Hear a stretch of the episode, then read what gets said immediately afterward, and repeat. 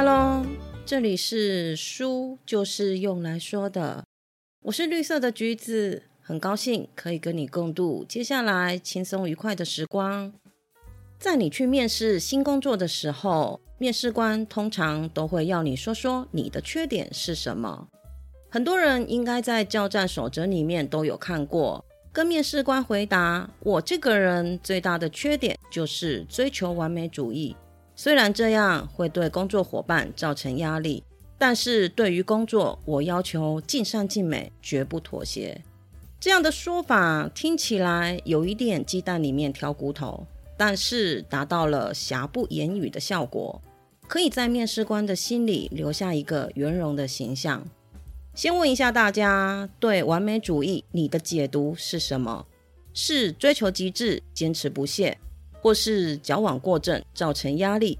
不管是褒还是贬，完美主义这个形容词在世俗的眼光里，代表的大多是成功、卓越、让人钦羡的。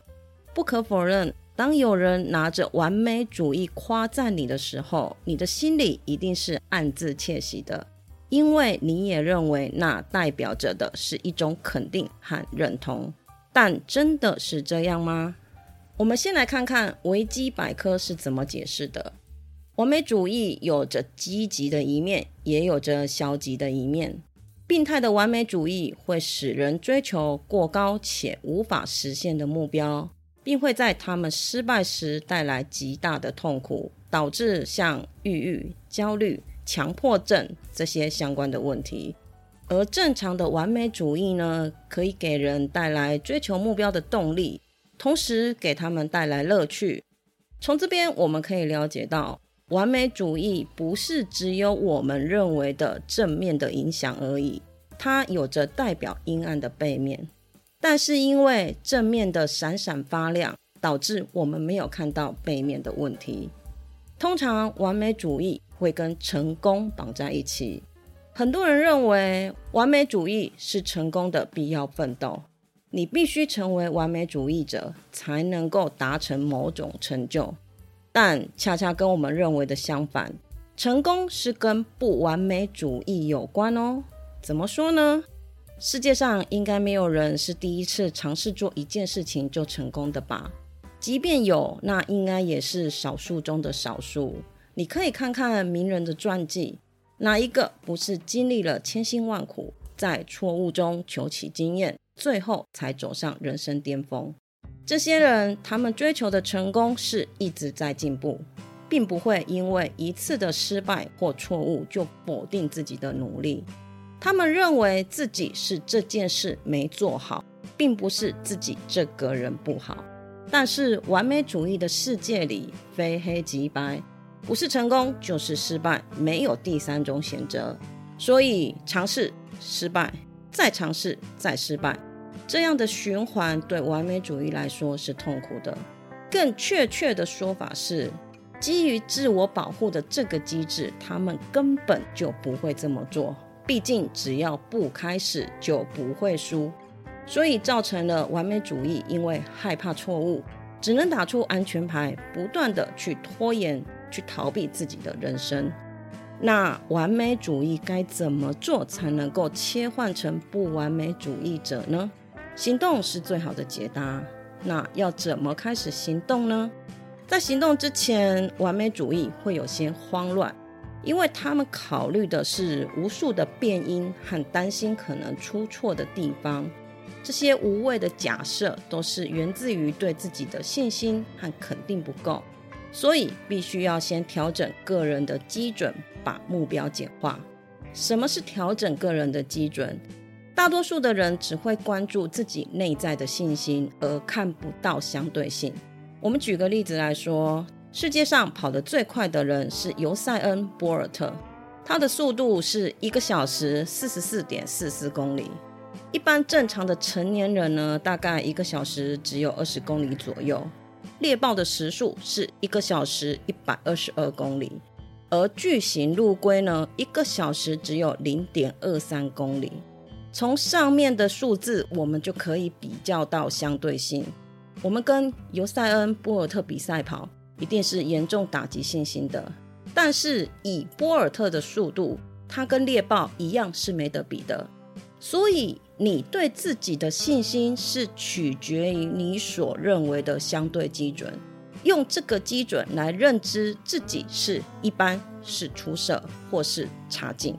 每一个领域都有基准值，我们用这个值来计算我们在各个领域的能力。大多数的人应该都会是使用平均值来衡量自己，但偏偏这个平均值是没有权威的标准的。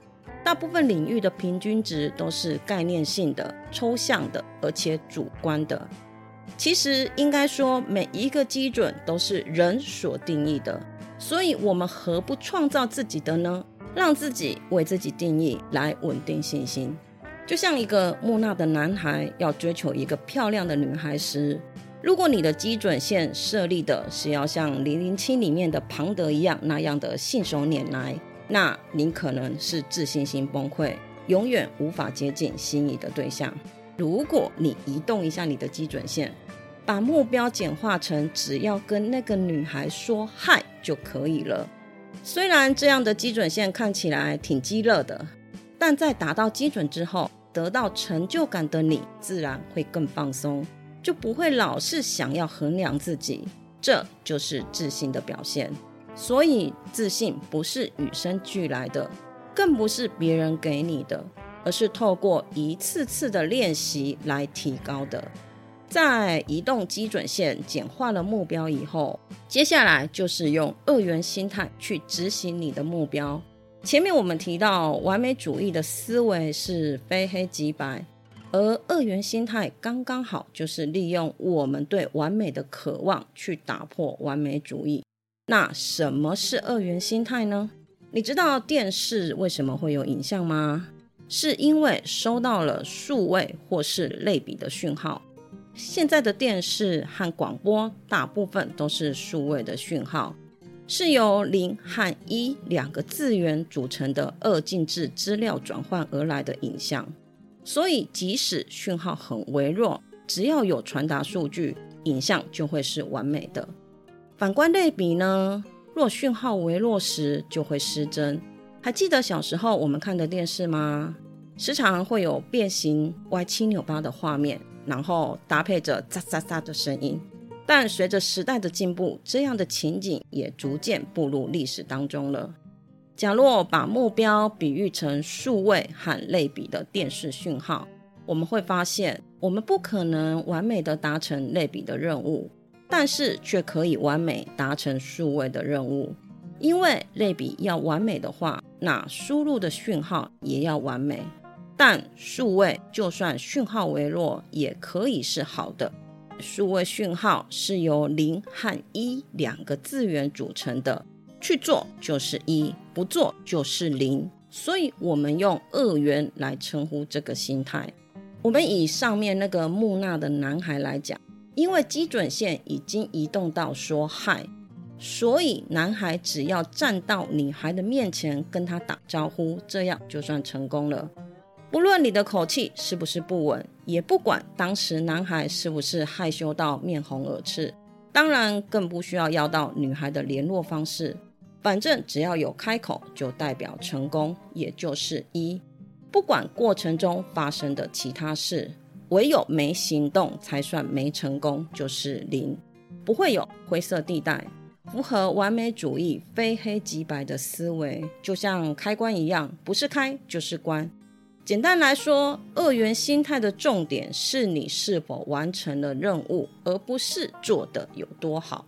一般我们会认为改变思维才能够改变行为，但假若把顺序调换，先开始行动呢？我觉得在行动的过程中，思维其实会自动改变的。毕竟用想的永远就只能够停留在脑海里，在脑海里反复的推敲和寻找。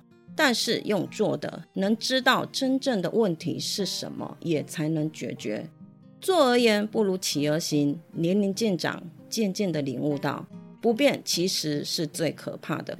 所以有勇气开始去做一件事，本身就是很了不起的成就了。谢谢你今天的收听，你的追踪是我成长的养分。动动手指，让我可以慢慢的长大。希望今天的内容可以给你一点点新的想法。我们下次见，拜拜。